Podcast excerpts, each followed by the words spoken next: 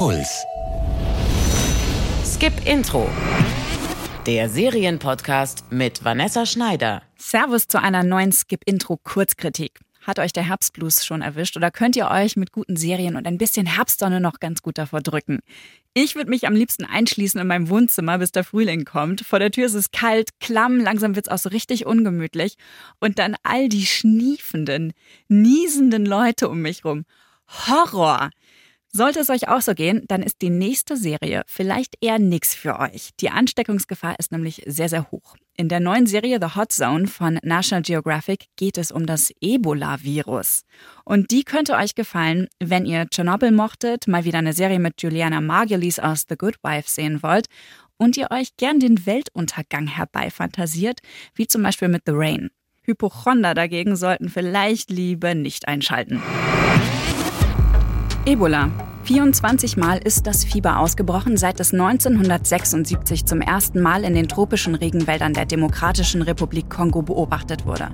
Über 2000 Menschen sind im Kongo allein letztes Jahr an Ebola gestorben. Das war einer der schwersten Ausbrüche der Krankheit. In den Nachrichten erfahren wir wenig davon. Der Westen von Afrika ist weit weg und die letzten Ebola-Fälle in Europa auch schon ein paar Jahre her.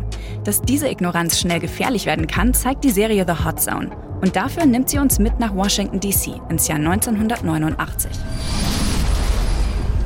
Importierte Laboraffen erkranken an einem mysteriösen Erreger, der sie in kurzer Zeit tötet. Im Militärischen Forschungsinstitut für Infektionskrankheiten, USAMRID, werden die Proben untersucht und zunächst für harmlos befunden, bis die Armeewissenschaftlerin Nancy Jacks einen bösen Verdacht hat. Die Affen könnten mit einem mutierten Ebola-Virus infiziert sein. Es ist negativ. Ist das gut? Nein. Wenn es nicht Marburg ist, ist keine der anderen Optionen gut.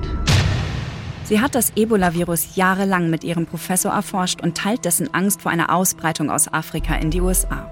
Denn das Ebola-Virus ist nicht nur für Affen tödlich, sondern auch für Menschen.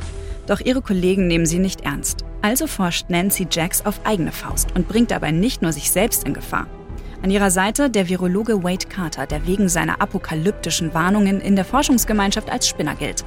Dabei hatte er in den 70er Jahren die verheerenden Folgen einer Ebola-Epidemie im Kongo hautnah miterlebt. Jetzt fragen Sie ihn, ob hier viele Leute krank werden.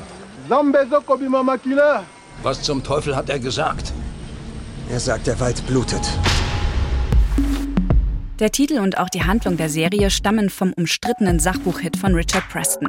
In The Hot Zone, tödliche Viren aus dem Regenwald, schildert Preston, wie Forscher der US-Armee Ende der 1980er Jahre bei importierten Laboraffen ein mutiertes Ebola-Virus gefunden und versucht haben, eine mögliche Epidemie in den USA zu verhindern. Wie das Buch spitzt auch die Serie die tatsächlichen Ereignisse zu einer dramatischen, aber wissenschaftlich und historisch nicht ganz so korrekten Story zu. Das solltet ihr im Hinterkopf haben, wenn ihr The Hot Zone anguckt. Schon die ersten Minuten sind stark überzogen. Ein fiebernder Mann, übersät mit dicken, eitrigen Blasen, klappt in einem Flugzeug zusammen.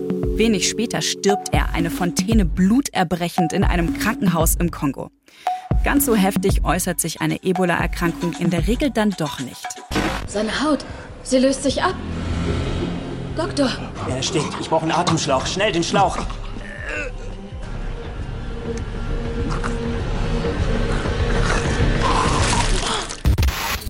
Solche Schockmomente, die unheilvolle Musik und Cliffhanger machen The Hot Zone zu einer super spannenden Katastrophenserie.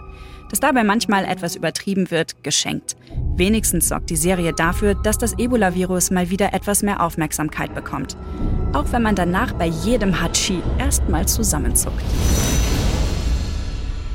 Nächste Woche geht es um eine heiß erwartete Serie. Das Serienereignis des Jahres, könnte man auch sagen. Es startet nämlich Watchmen von HBO bei Sky. Die neue Serienadaption zum Graphic Novel von Alan Moore aus den 80ern über eine Alternativwelt, in der Superhelden Selbstjustiz üben. Und die Serie ist, so viel verrate ich euch jetzt schon mal, totaler Wahnsinn und krass politisch. Warum, das hört ihr dann in der nächsten Folge. Wenn euch diese kurzen Serienchecks gefallen, dann klickt einfach auf Abonnieren und ihr habt jeden Freitag automatisch eine neue Folge in eurem Podcast-Feed. Und über eine Bewertung freue ich mich auch. Damit können wir nämlich noch viel mehr Leute mit Skip Intro erreichen. Und damit sage ich, Fortsetzung folgt. Jede Woche neue Serientipps Auf deinpuls.de slash skipintro.